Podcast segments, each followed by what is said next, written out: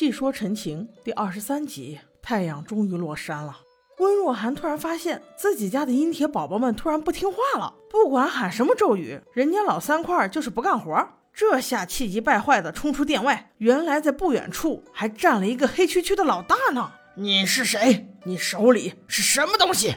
谢谢一看正主来了，转身轻蔑的笑道：“ 我是死过一次的人了。你说我的法宝从哪里来？”温若寒激动道：“你快说，是不是薛洋给你的？到底是什么东西，竟然可以控制我的阴铁？”魏无羡倒是不慌不忙，请出他的法宝置于双掌之间。这不是什么阴铁，这是我月前刚刚试炼出来的阴虎符。此言一出，温若寒暴躁之气上涌，一把掐住了魏无羡的脖子。与此同时，所有傀儡全部倒地。温宗主，你大势已去了。蓝湛眼看羡羡陷入了绝境，一个飞身扑了上来。但与此同时，瑶妹这个小机灵鬼儿怎么可能放弃如此好的机会？瞬间软剑抽出，一招结果了温若寒。正当温宗主鲜血喷涌之际，钳住魏无羡的右手也放开了，羡羡顺势滑落，正巧落在了蓝湛的怀里。而此时身心俱疲的他，终于可以合上了双眼。可笑的是，在场所有修士的眼中看到的可都是梦瑶的那一剑，心中的英雄救了他们的人，真正杀死温若寒的人竟然就是梦瑶，而魏无羡只是一个工具罢了，甚至这个工具还因为用力过猛伤了己方之人。所谓眼见为实，真是叔可忍，婶不可忍呐！随后，蓝曦臣冲进炎阳殿内，看到了奄奄一息的聂明珏，上前还没说两句话，他的精神便被旁边的梦瑶吸引去了。这会儿可是赤裸裸的深仇大恨呐！聂老大勉力支撑，一定要拿回自己的宝刀，至少要捅梦瑶一下吧。可是却被西城哥哥挡住了，他千算万算没有算到啊！原来帮助西城逃离困境，一直卧薪尝胆在温室隐藏的金牌卧底，竟然就是他！知道了这个事实之后，这一刀再也下不去了。就这么一晃神儿，放过了梦瑶。妈呀，这就是放虎归山呐！从此以后再无梦瑶，因为他杀温若寒有功，顺利认祖归宗。摇身一变，金光瑶隆重登场。而另一边，我们真正的功臣还重伤未愈，在床上躺着呢。因为清河离得近，所以暂居聂氏府上。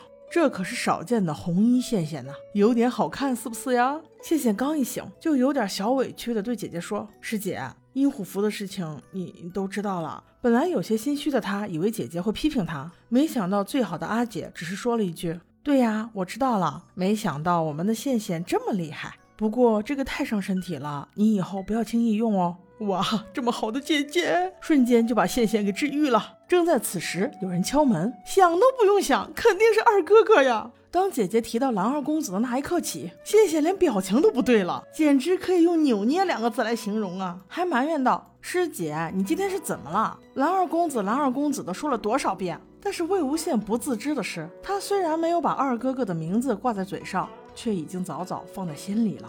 当那一袭白衣、背负古琴站在魏无羡面前时，有那么一瞬的四目相对，但魏无羡的目光又迅速移开了，那种含羞带怯表现的真是淋漓尽致。这只穿着内衣、待字闺中的小女生，见到未来夫君啥样，羡羡就是啥样。当然，在此刻，姐姐也不便打扰啊。退出关上门之后，蓝湛的点睛之笔来了。冷若冰霜的蓝二哥哥终于起火了。当他的眼神与魏无羡的红衣撞在一起的那一刻，瞳孔不自觉地放大了一圈啊，犹如望见自己的新娘穿上了美丽的嫁衣。那心动的眼神，即使是龟树的墨娥，严肃的表情也是掩盖不住的。痴汉版蓝忘机就在此刻。当他一步一步靠近床榻之时，现在的状态只能用无措两个字来形容了。眼神左右移动，不知道应该放在哪里好，却又不敢抬头直视眼前之人，因为他保证过，他不会有堕入魔道的那一天。他怕蓝忘机会误会阴虎符的存在，他怕蓝忘机会像世人一样对他望而生畏。但幸好，蓝忘机对他的心思并不单一呀。随后又是一曲《其实你不懂我的心》。抚平了二人彼此的伤口。资深的道友都知道，这弹琴在魔道祖师里可不是一件小事儿。在多年以后，金光瑶就是借助此计杀死了当世武功第一的聂明珏。也就是说，在曲子中注入灵力是有非凡的杀伤力或是治愈力的。蓝忘机此时已经来给魏无羡弹曲第三天了，以他的功力来说，魏无羡也应该大好了。这以自己的灵力费时费心去对待一位过往的同学，是不是有点过了？所以说，二哥哥，你就赶紧表白呗！看你俩这样眉来眼去的，观众们着急呀。而在另一边，不夜天城，金光善这个老奸巨猾，竟然过来收拾残局。你就说射日之争跟你有个毛关系？退一万步讲，金家有功也是你儿子的，轮不到你在这耀武扬威。但无可奈何呀，杀了温若寒的人可是人家的私生子金光瑶呀，这会儿已经纳入本宗了。哎，不过话说，金光瑶和金光善，你们两个，你确定不是兄弟？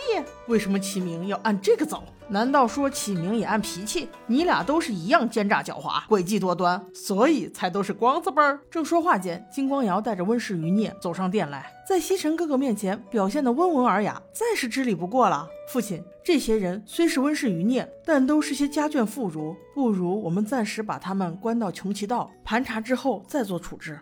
这一番话简直是撬动台上三个人的心思啊！对父亲极其尊重，对于西尘哥哥也保证了不滥杀无辜，对于聂明觉来说也做到了不放过一个恶人。bingo，不是绝妙吗？但让大家没想到的是，等到三位领导走后，这里就变成了魔鬼的天堂。这金光瑶阳奉阴违的特点才刚刚展露出来。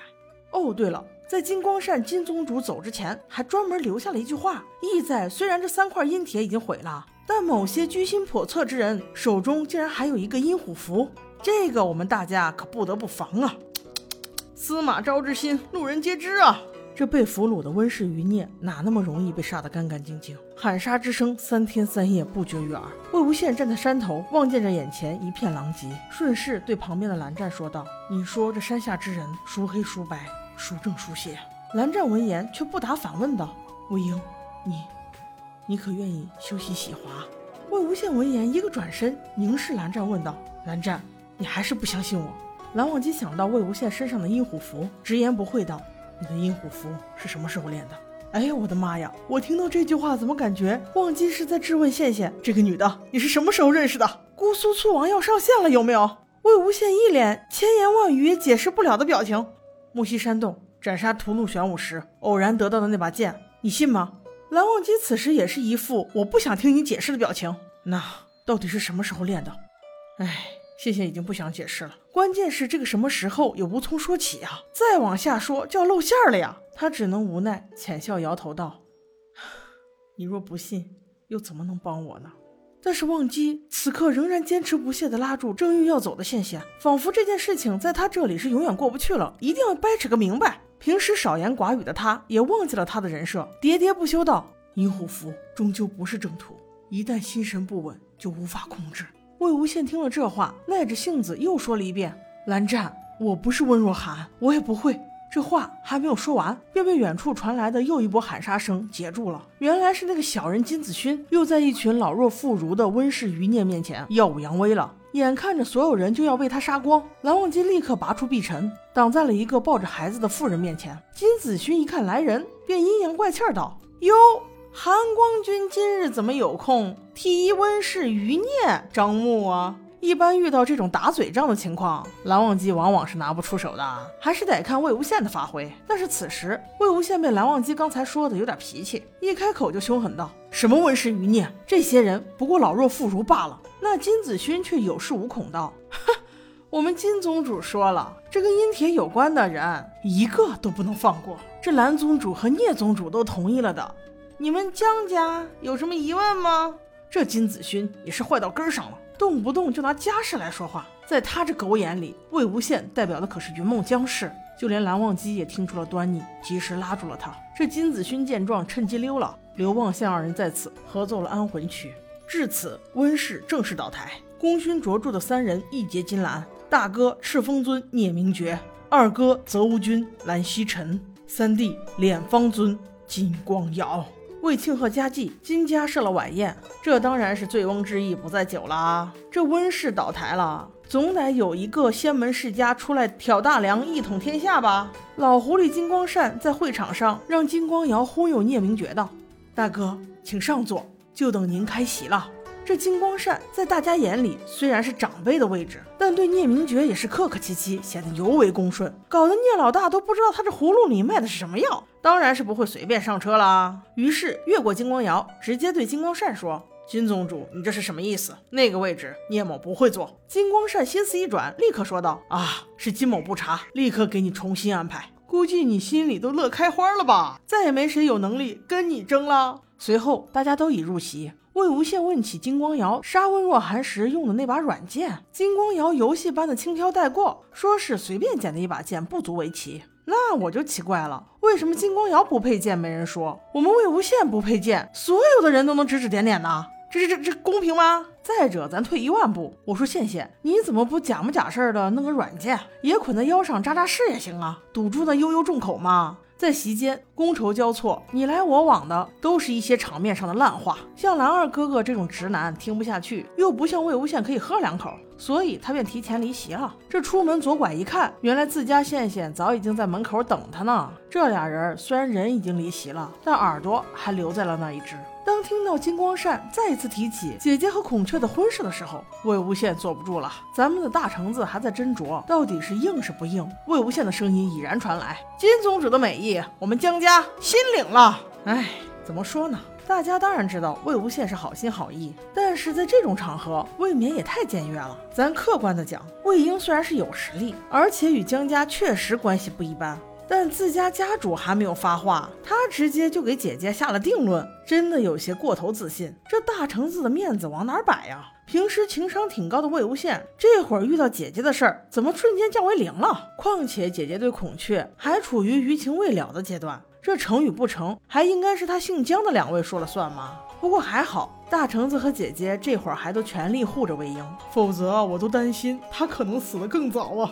那具体姐姐有没有答应呢？我们下集再说。